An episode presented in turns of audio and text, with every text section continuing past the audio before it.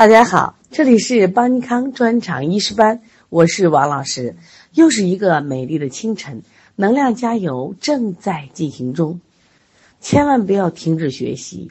你背不下来的书，总有人能背下来；你做不出来的题，总有人能做出来；你愿意拖到明天的事，总有人今天努力做完。那么不好意思，你想过的人生，也只能别人过了。不忘初心，既然选择了成为中医，那么就成为中国最好的医生吧！加油，坚持学习。上节课我们学习了五脏的生理功能和特性，也希望大家不要把生理功能与特性混淆到一块儿啊。那么这节课我们来复习一下五脏之间的关系，那这也是考点多多。首先我们来看。心和肺是什么关系呢？来，我们教材写的非常的清楚，表现在心主行血和肺主呼吸之间的关系。这里有个重点，就是中气。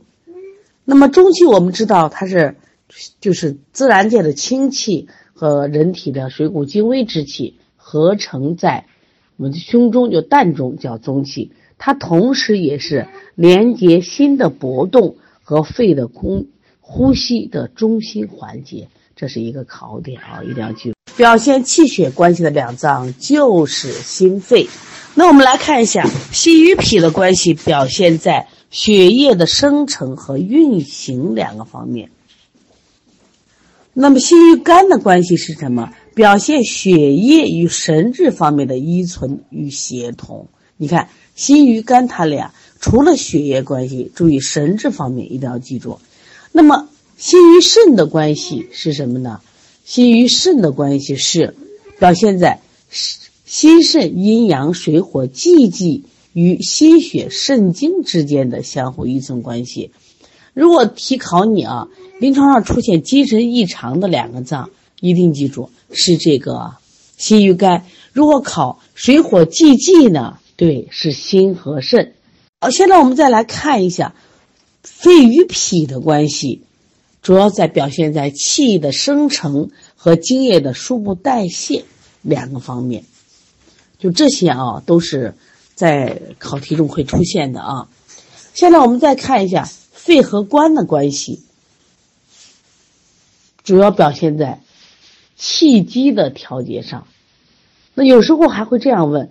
表现为气机升降关系的两脏是哪两脏？是肺与肝。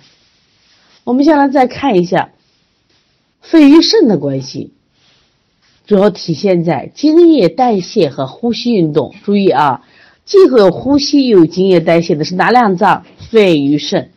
那么肝与脾的关系，我们来看，体现在饮食物的消化和血液的生成以及储藏和循行方面。肝与肾的关系又叫肝肾同源或者乙癸同源，所以它考精血同源仍然是肝与肾的关系啊。好，我们来看一下脾与肾的关系，体现先天后天相辅相成的，和水液代谢的是脾与肾的关系。这些关系呢，呃，很容易混淆，但这也是考点，希望大家记住啊。下来。全是考点。被称为生痰之源的脏是脾，被称为储痰之气的脏是肺，气之根是肾，生气之源是脾，主四肢作用的是脾的功能，脾气之本是肝，肝脏是肝。那么气横之府，脑髓骨脉胆女子胞，这都是气横之府，这些都是考点。好，我们是第六单元六腑。首先，我们知道六腑是哪六腑呢？胆、胃、小肠、大肠、膀胱、三焦。五脏六腑多了一个三焦，大家记住，三焦是孤腑，脾是孤脏。六腑都是中空有腔的脏器，空着的。共同的生理功能是受盛和传化水谷，共同的生理特性。泻而不藏，食而不能满。我们现在看一下六腑的一些考点。首先，胆呢是奇恒之腑，也是六腑，这是它一个特点啊。另外，胆的生理功能有两条：储藏和排泄胆汁。注意，在这一点是肝是分泌和排泄胆汁，胆是储藏和排泄胆汁。所以说，分泌胆汁的是肝，储藏胆汁的是胆，两个都同有排泄胆汁。而这一点呢，跟谁有关？啊，就是它排的好不好，就跟这个肝的疏泄功能。还有一个考点就是胆汁又被称为精汁。那么胆的生理功能还有一条关于情志方面的是胆主决断，胆具有对事物进行判断和做出决定的功能，这是精神活动的啊。这一点呢，其实对我们很有启发。对胆有一个评价叫中正之官，决断出焉。因此，这个肝的疏泄好、胆气足的人，那么他一般做事的这个果敢性就强，说到做到。好，我们现在看胃的生理功能和这个生理特性。有一个词叫“胃有太仓”，还有什么“水谷之海”，还有“水谷气血之海”、“五脏六腑之海”这些词。都是来形容胃的，所以胃的生理功能，一个是受纳水谷，一个是腐熟水谷，把这个都分清楚啊。受纳水谷称为太仓和水谷之海，胃的腐熟水谷称为水谷气血之海、五脏六腑之海啊。我们现在看一下胃的生理特性，那这里是两个意思。胃主受纳水果，是胃有接受和容纳饮食水果，它像碗、像袋子的功能。那么，胃主腐熟水谷，是指的胃气将饮食物经过消化形成食糜的作用。这样的话，就能促进我们水谷精微的生成，人的气血才能充盛，所以被称为水谷气血之海、五脏六腑之海。我们现在看一下胃里胃的生理特性。它一是胃主通降，你看我们讲这个胃的时候，不仅仅是讲降，还加了一个通，指的是胃气向下通降运动，来传什么水谷和糟粕，这样一个生理特性。那么也就是说，胃经过胃气的糜腐那个腐熟作用形成的食糜下传小肠，这是一个胃主通降作用。食物残渣下移大肠。造化形成粪便，哎，这属于什么？它传糟粕的生理特性啊。另外，胃喜润勿燥，还记得吗？脾喜燥勿湿，胃喜润勿燥。这个胃的特性跟谁可像？跟肺，肺是不是喜润勿燥啊？还有谁不燥？肾也勿燥。所以胃一定要有胃阴，要保持充足的津液，有利于食物的受纳和腐熟。你看，我们很多人说吃。知道有人胃阴不足，他食物进去以后他就吃的很难受，所以他我不吃了，我饱了。他一会儿又饿了，他为什么？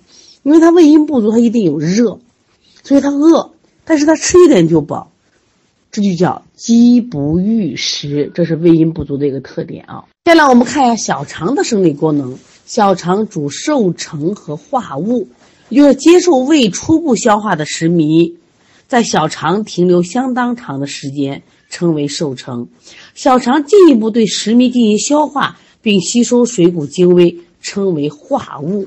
所以我们经常说，我们吸收营养的地方其实就是在小肠。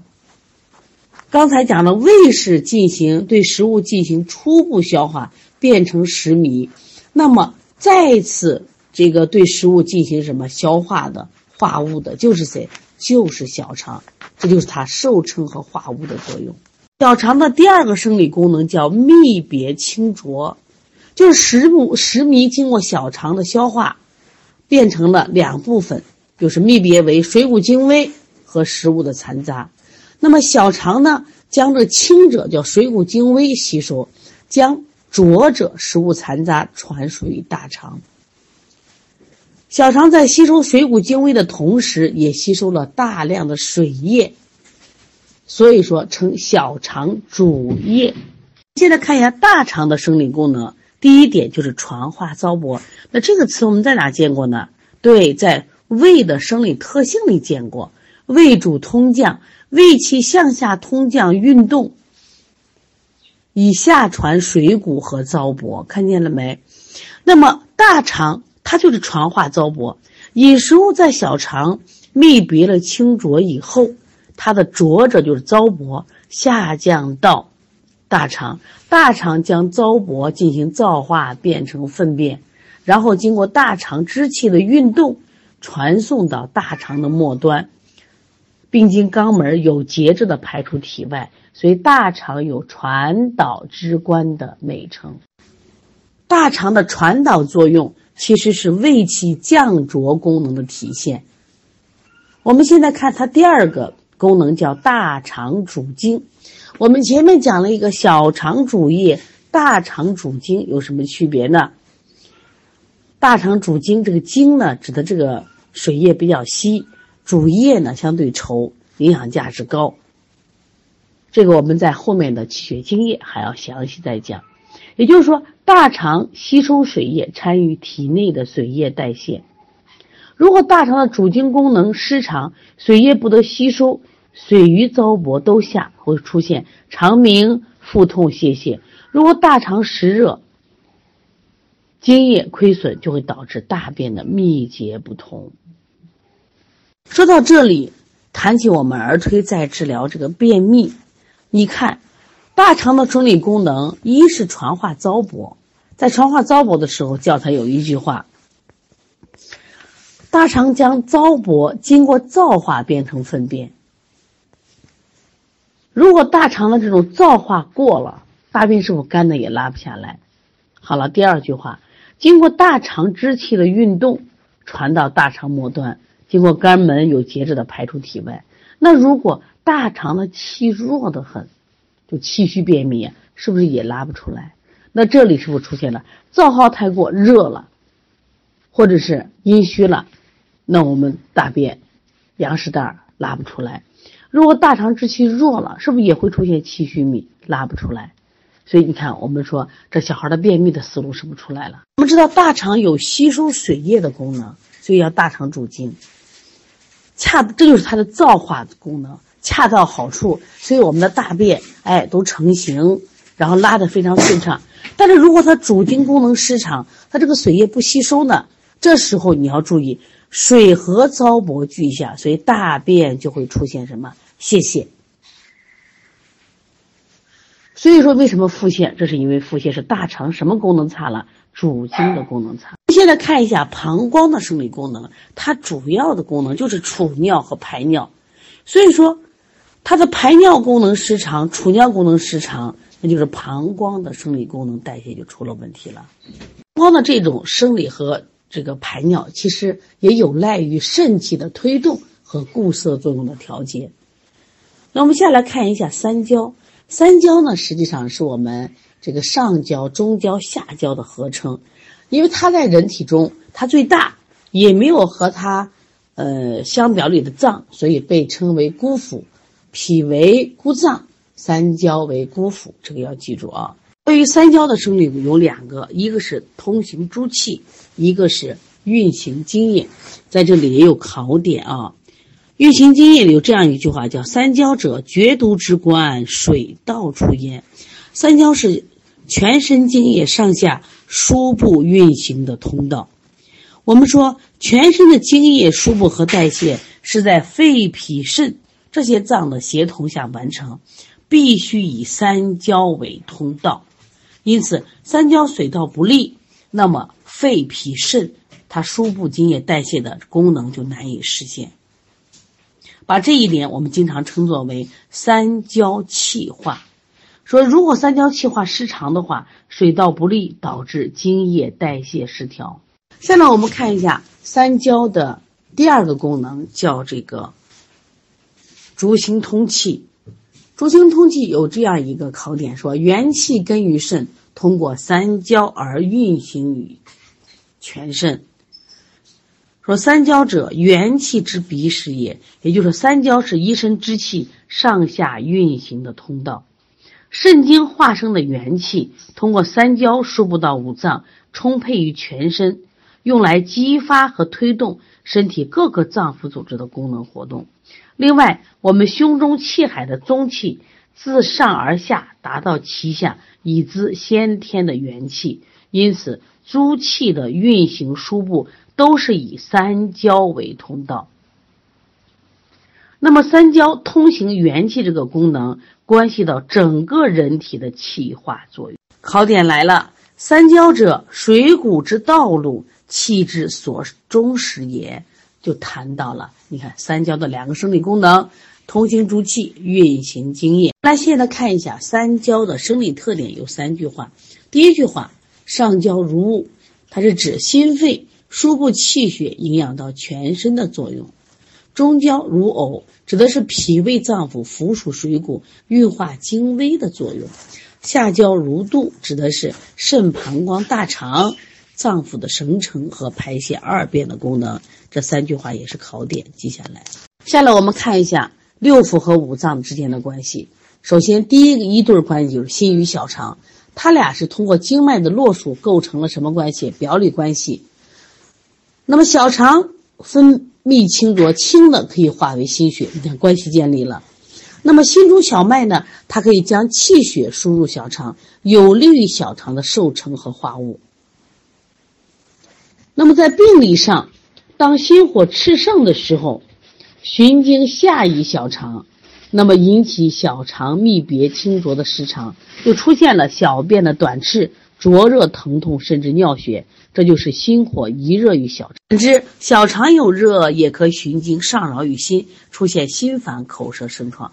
所以说，给我们一个提示：当这个小孩儿，比如说他这个心烦、睡眠不好，然后呢呈现舌象、舌尖红，是甚至长疮，那你一定是心火旺吗？是不是也有可能是小肠有热，循经上扰于心，出现这种心烦、口舌生疮？所以说我们在比如说清小肠的时候、清心的时候，能不能？加清小肠，而且让心火有一个出口呢。所以说清心经的时候或清天河水的时候，一定要配配一个什么清小肠。现在我们看一下肺与大肠，它们也是通过经脉的络属变成表里关系。肺气的下降推动大肠的传导，有助于糟粕的下行。那么大肠传导正常，腑气相通畅，有利于肺气的下降。其实我们在临床中有过体会。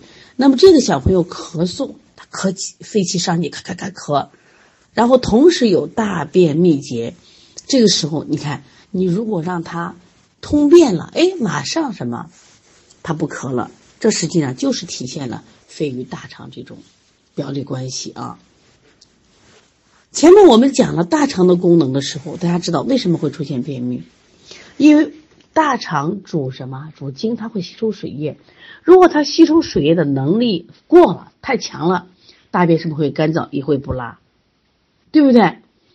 如果它大肠的气的推动能力太弱，是不是它也会便秘？那这里讲，又是一个和便秘有关系的。如果肺气的速降不好，它是不是也推动不了大肠的传导？所以说，大肠气之弱就和谁有关？和这个肺气速降有关。大肠为什么推导力不足了？肺气下降力不够嘛？你看他们，所以说这个治疗便秘一定要考虑肺与大肠的关系。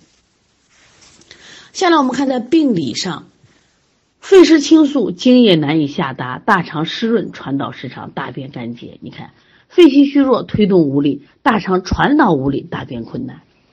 所以说，你治大便的时候，治秘治便秘的时候，一定是不是要考虑？它和肺之间的关系。就是临床中，我们治疗这个肺热咳喘，用通腑泻热法；我们用治疗大肠腑气不通，用宣降肺气法。就这就是运用了肺与大肠相表里。这个在我们临床中啊，你学的好以后，那你治疗咳嗽，哎呀，那效果好的不得了。你治疗便秘，那你也是高手。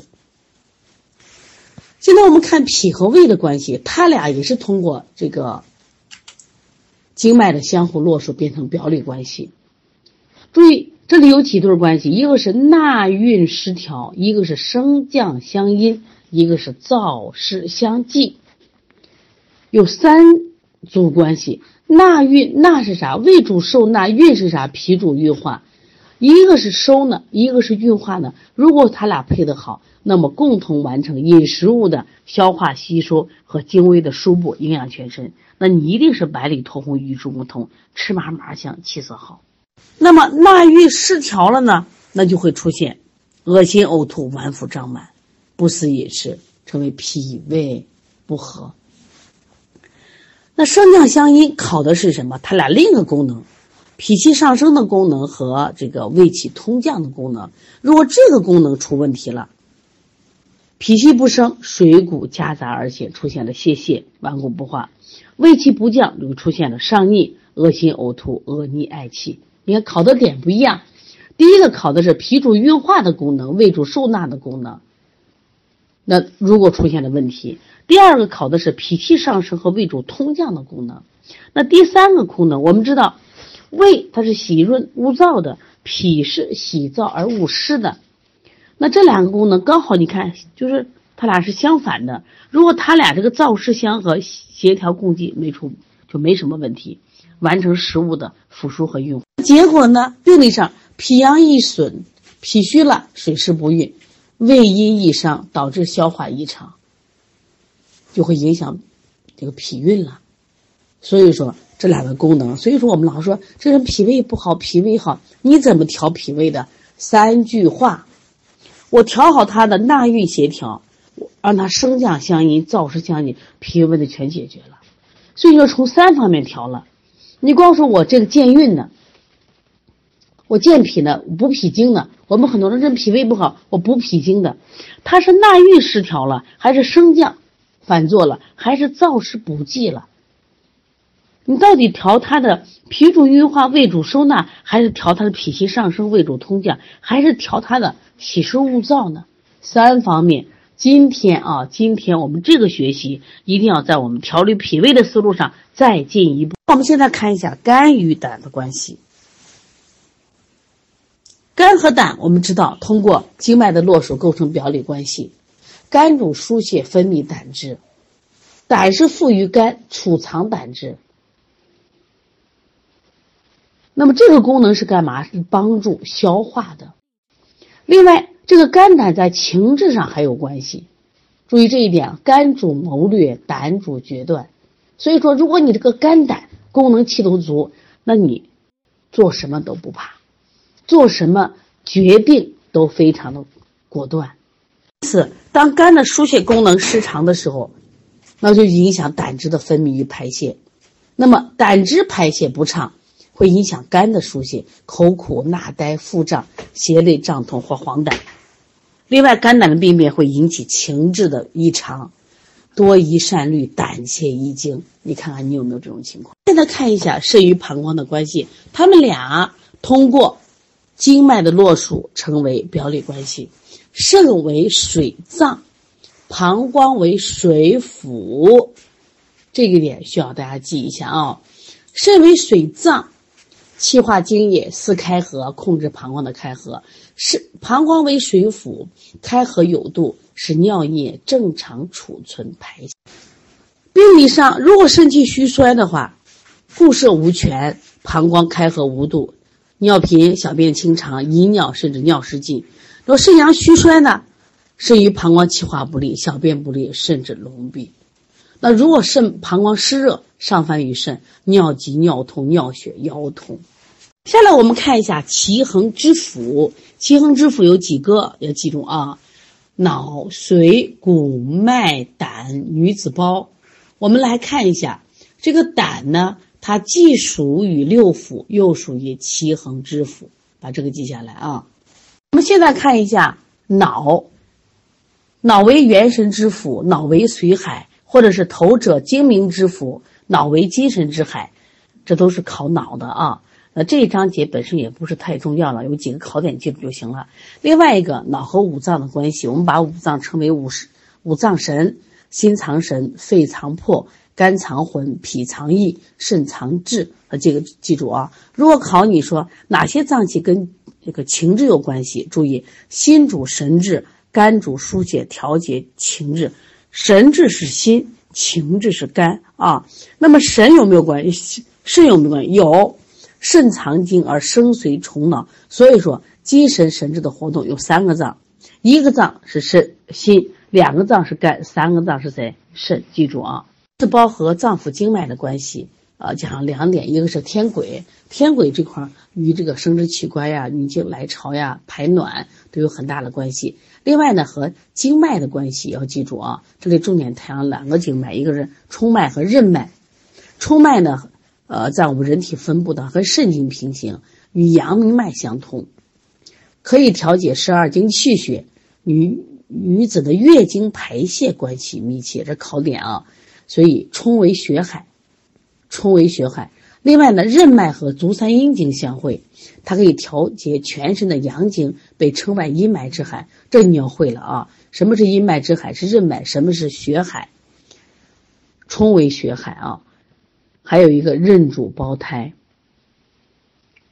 因为它跟这个就是这个胎儿的孕育有关系，这都是考点。下来又一个考点，就是与脏腑的关系。我们知道，不管月经的排泄、胎儿的孕育，都依赖于血液。考题来了，脏腑之中哪些脏跟血有关系？心主血，肝藏血，脾统血啊，把这些记下来就行了。好，今天我们的预习到这里啊，希望大家。啊，一定要跟上学校的节奏，一边预习一边复习啊，这样的话知识就不会遗忘了。其实我们听这些知识，你有体会吧？都能听懂，都也能看明白，就是容易忘，这是正常的。一个知识不用反复的，就是反复的多次的加强记忆，它肯定不能深深的烙在脑海里。所以说，我们一定要通过做题，通过上课听讲，再通过我们清晨起来的这种五官学习法。考试没有问题啊！再次给大家信心。